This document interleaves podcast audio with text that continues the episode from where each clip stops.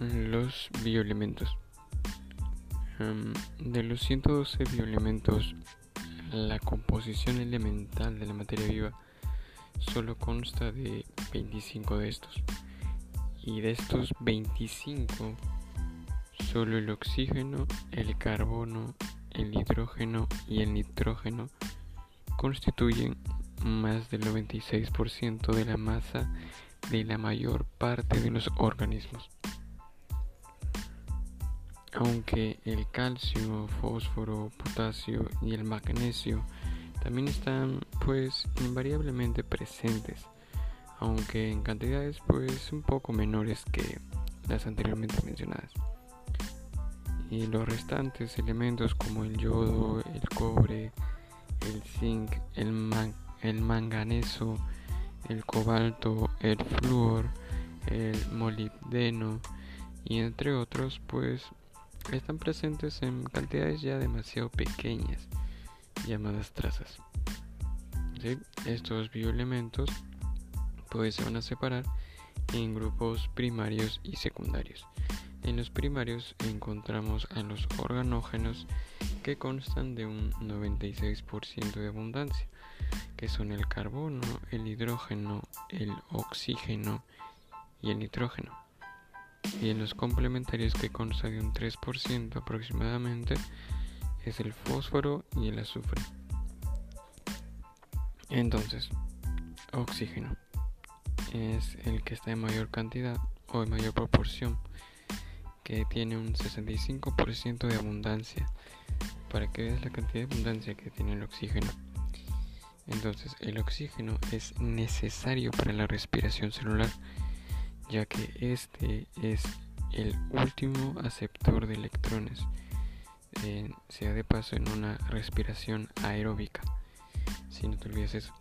Entonces el oxígeno está presente en la mayor parte de compuestos orgánicos. No olvides eso tampoco porque es importante. Y luego el oxígeno por último es el componente del agua. Luego tenemos el carbono. El carbono pues básicamente es el segundo en abundancia ya que el carbono está, está presente en 18% de abundancia. Este carbono es como el, ex, el esqueleto, el exoesqueleto, pues el armazón, el caparazón de todas las moléculas orgánicas. ¿Quién? El carbono. Luego pasamos al hidrógeno. El hidrógeno pues tiene una abundancia del 10%. Este, este hidrógeno se encuentra en los hidrogeniones en la fuerza protomotriz en la respiración celular. Pues básicamente em, por la cresta mitocondrial en la, en la fosforilación oxidativa. Luego también el hidrógeno está presente en la mayor parte de los compuestos orgánicos. Y también el hidrógeno es el componente del agua. Luego tenemos el nitrógeno. El nitrógeno pues es básicamente o consta de un 3% de abundancia. El nitrógeno es el componente de todas las proteínas, por ende también de aminoácidos. También el nitrógeno pues básicamente es, es, el, es el componente de ácidos nucleicos, sea ADN, ARN, pues como bases nitrogenadas, sea adenina, timina, citosina, guanina, y uracilo. Y el nitrógeno pues también es el componente de la clorofila. Aquí terminan los bioelementos organógenos. Pasamos a los complementarios que están dentro de los primarios, no te olvides eso. Tenemos en los complementarios al fósforo, al fósforo que básicamente es consta de un 1% en abundancia es el componente de los fosfolípidos. ¿Quién es el componente de los fosfolípidos? El fósforo en la membrana celular. Y no olvidar que la membrana celular es de naturaleza lipoproteica. ¿Quién es de naturaleza lipoproteica? La membrana celular, ya que consta de fosfolípidos, los ya mencionados, y proteínas. el fósforo también es el componente de ácidos nucleicos. ¿Ya? Este también está presente en el enlace fosfoéster. Fosfoéster. ¿En donde encuentro esto? Pues entre el azúcar pentosa y el ácido fosfórico. Como también la podemos encontrar en los enlaces fosfodiéster. Fosfodiéster. El anterior era éster.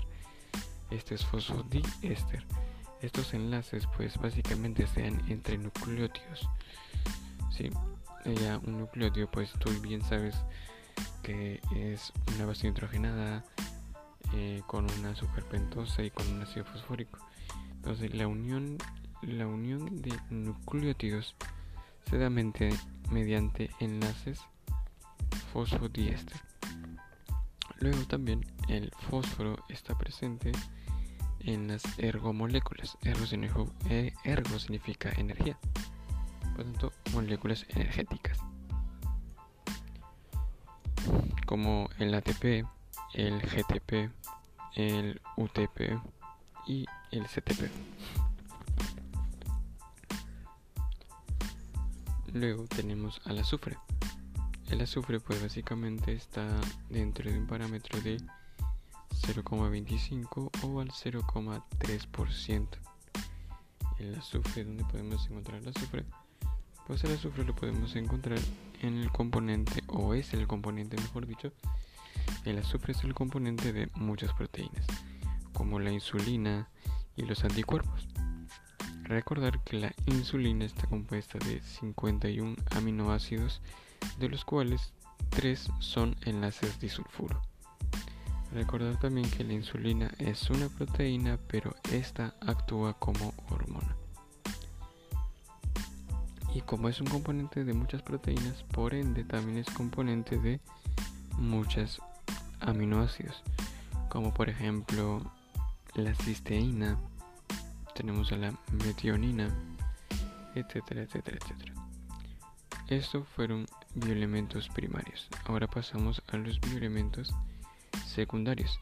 Estos bioelementos secundarios pues se dividen en macronutrientes y en micronutrientes, llamados trazas o también llamados oligoelementos.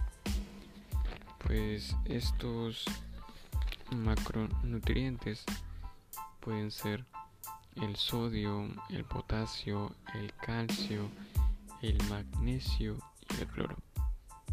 Y también tenemos los micronutrientes que también le podemos llamar trazas o también oligoelementos, de las cuales son el hierro, el cobre, tenemos al cobalto, tenemos al boro, al manganeso, al hierro, tenemos al yodo, al molibdeno, etcétera, etcétera, etcétera.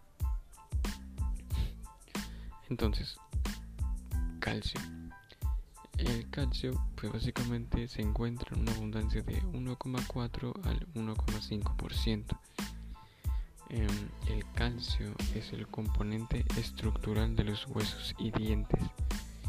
Y también el calcio se encuentra en la coagulación sanguínea.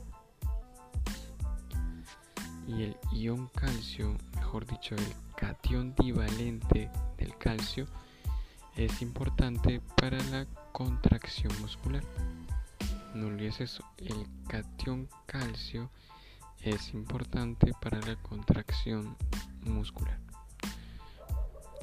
Luego tenemos al magnesio. El magnesio em, que se presenta un 0,05 o 0,1% de abundancia, pues este magnesio es necesario en la sangre y también necesario en otros tejidos. Mm, este magnesio pues básicamente es activa muchas enzimas. ¿Quién activa muchas enzimas? El magnesio. Por lo tanto, se le atribuye el nombre de cofactor enzimático. ¿Por qué al magnesio se le atribuye el nombre de cofactor enzimático? Porque activa muchas enzimas. Y también el magnesio es el componente de la clorofila. Ya, no olvides eso. Y junto con este, pues básicamente em, ayuda pues a la contracción muscular al igual que el calcio exacto el calcio y el magnesio el magnesio a pesar de ser un cofactor enzimático a pesar de estar presente en la clorofila también es el encargado pues de eh, contribuir a la contracción muscular. Luego tenemos al potasio. El potasio se encuentra a un 0,3 a un 0,4% de abundancia en el cual este cation mm, es el, el potasio es el cation más abundante hablando intracelularmente. El potasio es el cation más abundante hablando intracelularmente. También el potasio es importante en la conducción de impulsos nerviosos. ¿Quién es, ¿Cuál es el cation más abundante intracelularmente? Importante para la conducción de impulsos nerviosos es el potasio. Luego tenemos el sodio. El sodio se encuentra a un 0,15 un 0,2% de abundancia. El sodio es el cation más abundante a nivel extracelular. También se encarga de los impulsos nerviosos. Entonces el potasio es cation pero intracelular. Y el sodio es un cation más abundante pero extracelular. Y tanto potasio y sodio se encargan de los impulsos nerviosos. Por último tenemos al cloro. El cloro se encuentra a un 0,15 eh, porcentaje por ciento de abundancia. El cloro es el anión cloruro o el anión cloruro es el principal anión extracelular. El cloro es importante en el equilibrio hídrico.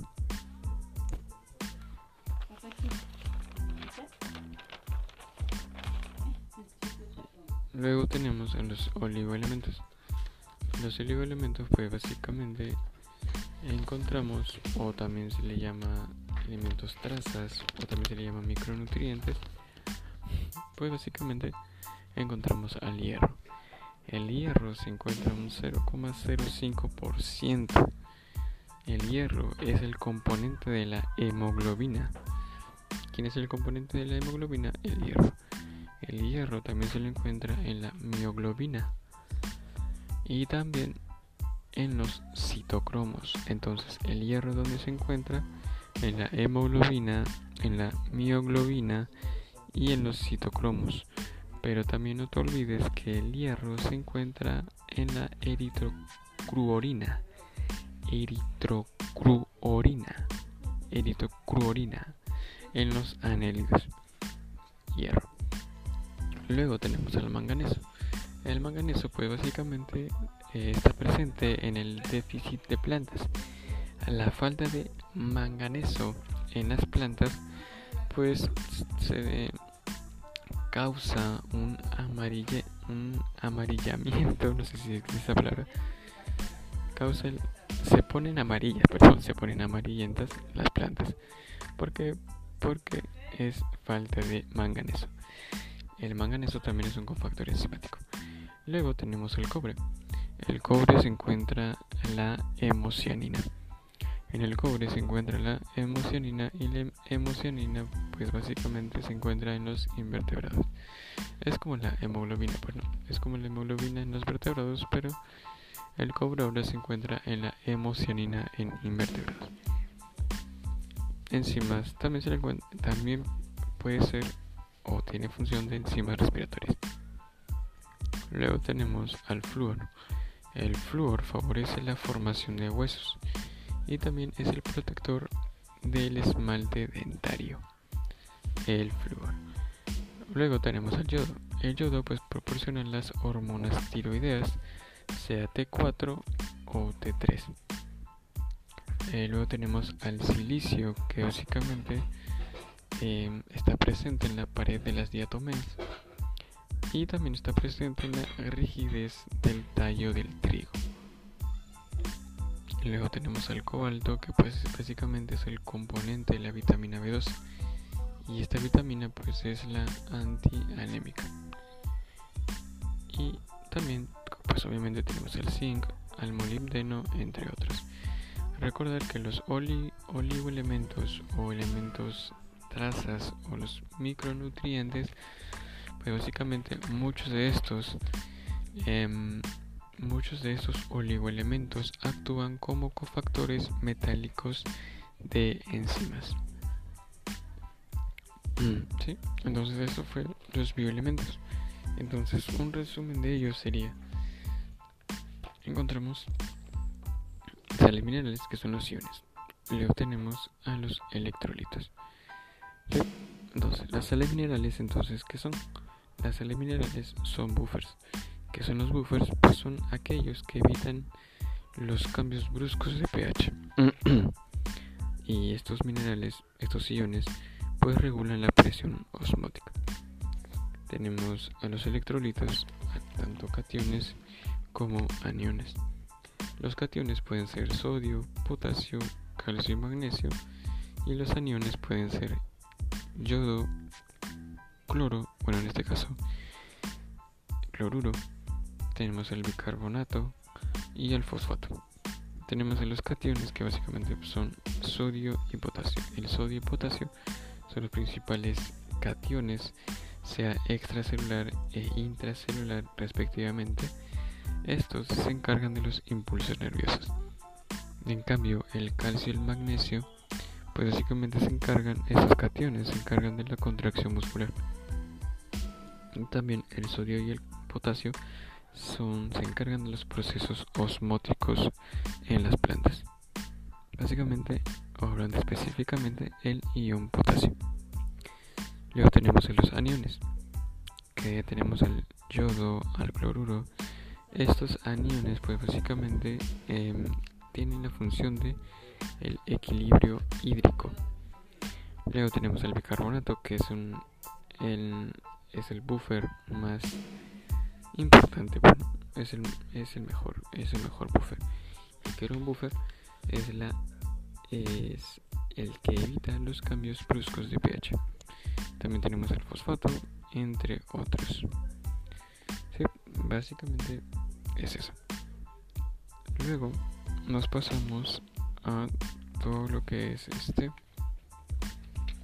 compuestos inorgánicos compuestos inorgánicos. Entonces, el más importante, ¿cuál es el compuesto inorgánico más importante? El agua. Recordad que el agua tiene un ángulo de 104,5 grados. El agua también se le puede llamar como protóxido de hidrógeno. Protóxido de hidrógeno. El agua es la sustancia más abundante en la biosfera. Y tú sabes que biosfera es la unión de todos los ecosistemas. Entonces hablemos del agua. ¿El agua de qué está formado? El agua está formado de hidrógeno y oxígeno. Esta consta entonces de dos enlaces covalentes. Para la biología, pues básicamente covalente significa muy estable. Y no covalente, pues significa pues débil e inestable no se complica tanto, obviamente, ya que en química pues tú sabes las definiciones de cada uno y cuál es la mayor. Pero en biología no se complica tanto. Entonces, el agua también tiene el oxígeno, esa es la zona electronegativa. Tú sabes que el agua está conformada de oxígeno e hidrógeno. El oxígeno me dice que es la zona más electronegativa y el hidrógeno es la zona más electropositiva. Entonces, debido a estas dos cargas que tiene, se le, al agua se le conoce o el agua es dipolar. Pero, mm, ¿de qué le beneficia el agua ser polar? ¿O qué significa ser una sustancia polar? Pues básicamente ser una pues sustancia dipolar es gracias a qué a qué le sirve pues le sirve tener doble carga para... Espera, espera, espera. ya, listo. Entonces, al agua para qué le sirve tener doble carga? Al agua le sirve tener doble carga para que porque permite a esta generar atracciones. Entonces el agua para qué posee doble carga? ¿Por qué le llaman dipolaridad? ¿O por qué le llaman dipolar? Porque esta, gracias a estas dos cargas, permite generar atracciones. Y estas tres atracciones, estas atracciones se dividen en tres. Tres atracciones, sea cohesión, adhesión y disolución. Primer punto, cohesión. En la cohesión, pues un mol de agua se atrae con otra mol de agua. Esto gracias a sus formando puentes de hidrógeno. El agua se puede atraer como máximo a cuatro moléculas de agua. Esa es cohesión, básicamente es la atracción entre moléculas de agua. Pero eh, el agua solamente se puede atraer como máximo a 4 moléculas de agua. ¿Cuál es la máxima densidad? 4 grados Celsius. Entonces, ¿de qué depende la atracción? La atracción depende de la temperatura. esta atracción depende mayormente o generalmente o se debe a la temperatura, ya que a menor temperatura mayor es la cohesión, mayor es la atracción entre moléculas. Entonces, eso es cohesión. Cohesión básicamente es la atracción entre moléculas de agua. Esta, esta, una molécula de agua es capaz de atraerse solamente a dos moléculas, a cuatro moléculas como máximo. Pero ¿a qué se debe esta atracción? Se debe a la temperatura, ya que a menor temperatura, mayor es la Luego, la segunda atracción es la adhesión. Entonces, adhesión, ¿qué significa? La, a la adhesión es como si fuese un imán. El agua, como si fuese un imán, pues básicamente los las moléculas de agua buscan superficies polares y se atraen. Entonces básicamente la adhesión es este es como, es como si el agua fuese un imán. Las moléculas de agua pues buscan superficies polares para así atraerse. Entonces, aquí llegamos a la conclusión, digamos que si se moja, entonces las superficies de estas son polares. Luego, la tercera atracción, que es disolución, es, ¿qué significa? Que cuando el agua se atrae a otros compuestos polares, pues a esta atracción se le conoce como disolución, la capacidad de disolver. No confundir disolución con hidrolización. Hidrolizable es sinónimo de romper, es de hidrolizar, pero disoluble o disolvible es la capacidad de atraer, más no de romper. Un ejemplo sería el azúcar se hidrata cuando lo disuelves en agua. Es muy diferente disolver que hidrolizar. Ya así que con cuidado. Y entonces, disolución que es, pues básicamente la atracción del agua frente a otros compuestos. Eso es disolución, la atracción de agua entre otros compuestos. Luego nos vamos a las propiedades del agua. ¿Cuáles son las propiedades del agua? El punto número uno o la propiedad del agua número uno sería la acción disolvente. El agua es el líquido que más sustancias disuelve. Es por esto que le decimos que el agua es el disolvente universal. ¿Por qué? Porque el agua pues básicamente es el líquido que más sustancias disuelve, más no disuelve todas. Recuerda eso. Disuelve todo lo iónico y todo lo polar. Pero ¿a qué se debe este, esta característica? Se debe eh, a su capacidad para establecer puentes de hidrógeno con sustancias hidrofílicas, formando disoluciones. Y estas disoluciones pues pueden ser iónicas o moleculares. Eh, estas disoluciones iónicas pues es cuando los polos negativos en este caso representado por el oxígeno, se hidratan a una especie de cation. Se llama hidratación del cation. Y luego, eh, cuando los polos positivos, en este caso representado por el hidrógeno, pues básicamente hidratan a cualquier anión. Pues no, este es un iónico, porque tú sabes que en un iónico hay, hay iones, sea cationes o sea aniones. Luego, en la, disolución molecular, pues aquí sí encontramos, ¿qué encontramos? El puente de hidrógeno, ya que en la disolución molecular son las que forman puentes de hidrógeno de los grupos polares de las sustancias con los polos negativos de las moléculas de agua. Entonces, ¿qué podemos definir o en qué podemos resumir la acción disolvente? Que el agua solo atrae a compuestos polares solo eso. Si el agua disuelve, entonces esta puede transportar. Existen dos tipos de disoluciones, una disolución molecular y una disolución iónica, donde la disolución molecular pues básicamente es la atracción de compuestos orgánicos con el agua, obviamente formados por un puente de hidrógeno. O esta atracción se forma de hidrógeno. Luego la disolución iónica es la atracción frente a compuestos inorgánicos con el agua y a esta atracción y a este enlace se le dice atracción iónica, sea ion dipolo.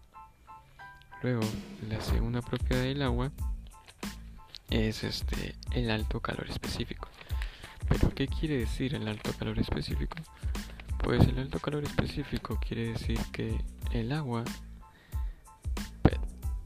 ¿qué significa calor específico? Primeramente, para definir alto calor específico tenemos que saber qué es el calor específico.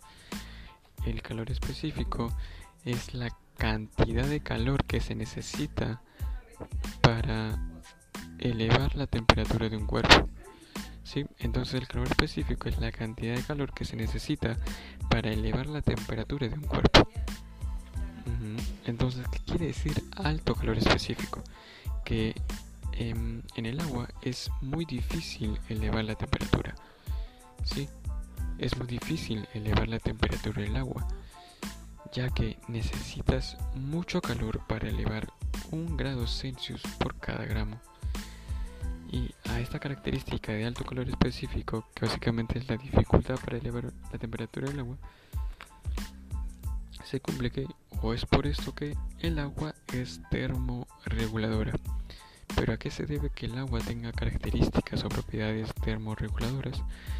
Se debe a su polaridad y a sus puentes de hidrógeno.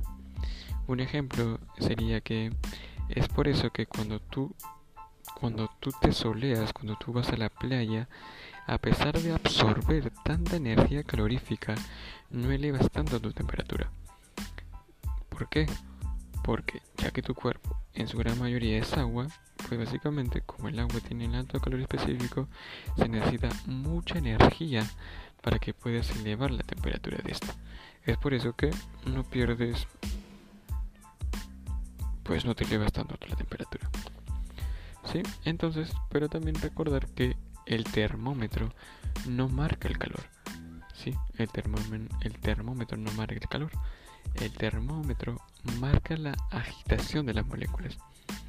Por lo tanto, si la sustancia posee mayor cohesión, tiene mayor orden especial. Ah, mientras la sustancia posee mayor cohesión, tiene mayor calor específico. Entonces, mientras más cohesionadas hay, se agitan menos. Más cohesión, menos agitación. La segunda propiedad del agua sería la alta tensión superficial. A ver, imaginemos un recipiente con agua. Recipiente, agua, superficie con el aire. Estamos en la interacción del agua frente al aire. En la superficie donde el agua interactúa con el aire es la zona más tensa pero ¿por qué la zona más tensa? ¿Qué pasa aquí? Como el agua y el aire no se atraen, así como tú y ella, estas moléculas de agua se juntan.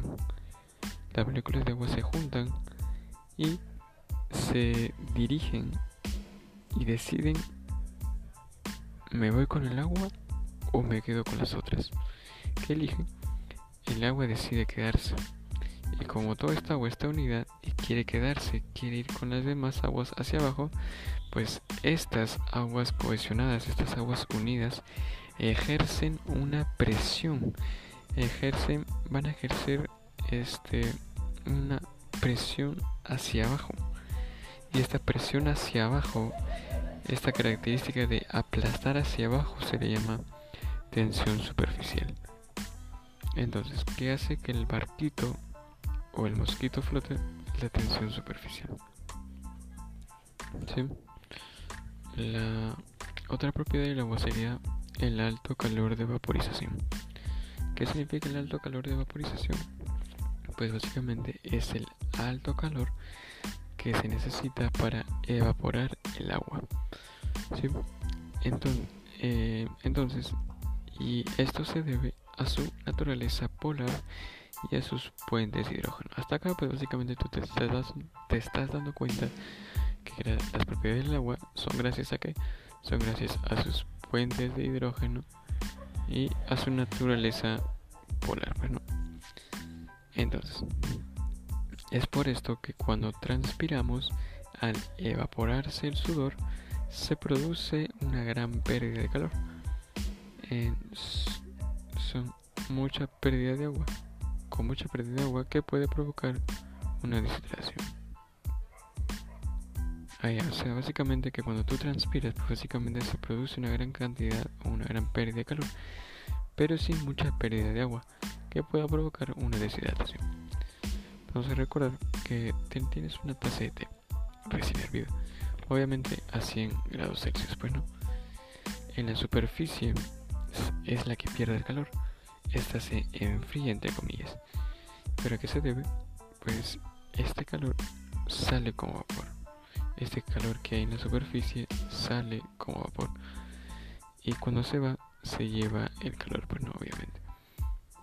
Pero el calor que posee internamente, básicamente, estas moléculas se siguen agitando, siguen teniendo una, una fuerza de repulsión muy alta. Estas moléculas se agitan tanto que se separan, ya que a los 100 grados Celsius no hay cohesión, no hay unión, hay una fuerza de repulsión mayor. Por lo tanto, como el calor no puede salir, este calor se mantiene. Luego tenemos la otra propiedad del agua, que sería la capilaridad. ¿Pero qué significa capilaridad? ¿Qué quiere decir capilaridad? Pues la capilaridad se refiere a la capacidad que tiene el agua para ascender a través de una superficie, como el silema, etc. Bueno, ya tenemos la otra propiedad que es la baja ionización o también se le dice la baja disociación. Em, siempre que un compuesto se disocia, este siempre libera hidrógeno. Entonces, un compuesto cuando se disocia siempre libera hidrógenos. Tenemos un, compuesto A y un compuesto B. El compuesto A libera 70 hidrógenos o 70 hidrogeniones. Y el compuesto B libera 500 hidrógenos o 500 hidrogeniones. ¿Cuál es el más estable? el que libera menos. Por ende, el compuesto A es el más estable. Por lo tanto, mientras más estable sea un compuesto, menor es su disociación. Pero ¿qué era disociación? Pues básicamente es cuando liberas hidrógeno. Entonces, si es menor disociación, pues vas a liberar menos hidrógenos o menos hidrogeniones.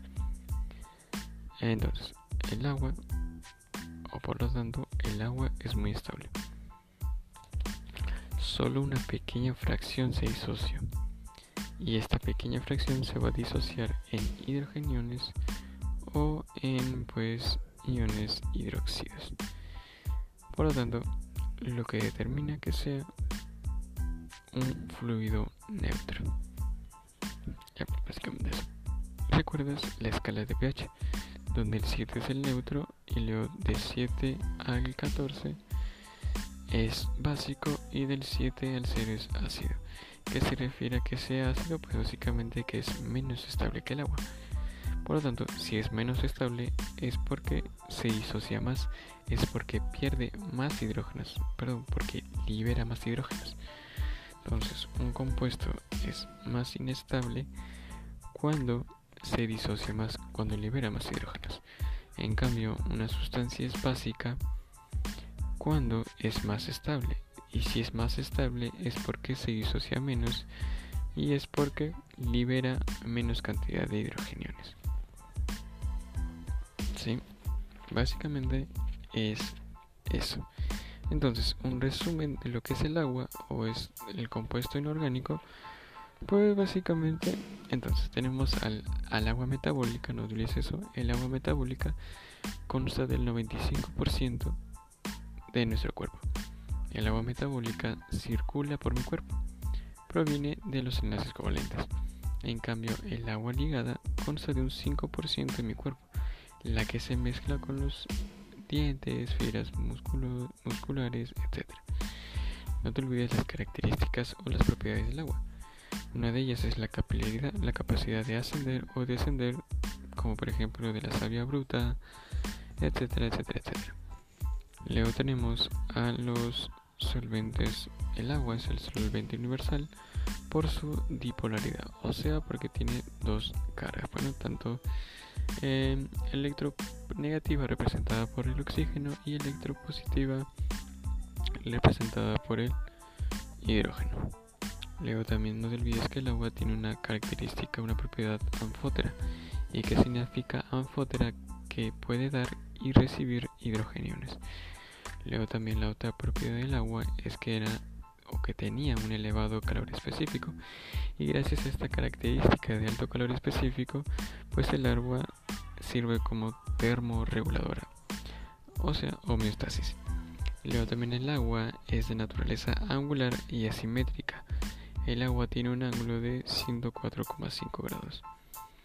El agua tiene una característica una propiedad de alta tensión superficial que básicamente es la interacción entre las moléculas de agua ya anteriormente mencionadas. Un ejemplo también sería la gota suspendida que no cae en tu cañito. Luego el otro punto o la otra propiedad del agua es el bajo punto de ionización que tiene un pH de 7, el neutro. Pues, ¿no? no olvidar también que el pH de la sangre es de 7,4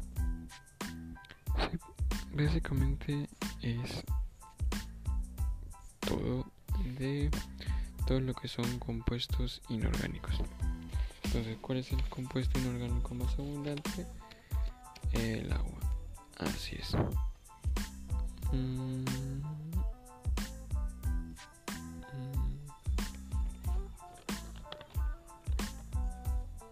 A ver, parece que todo. ¿ah? Mm, esto. Ahí sí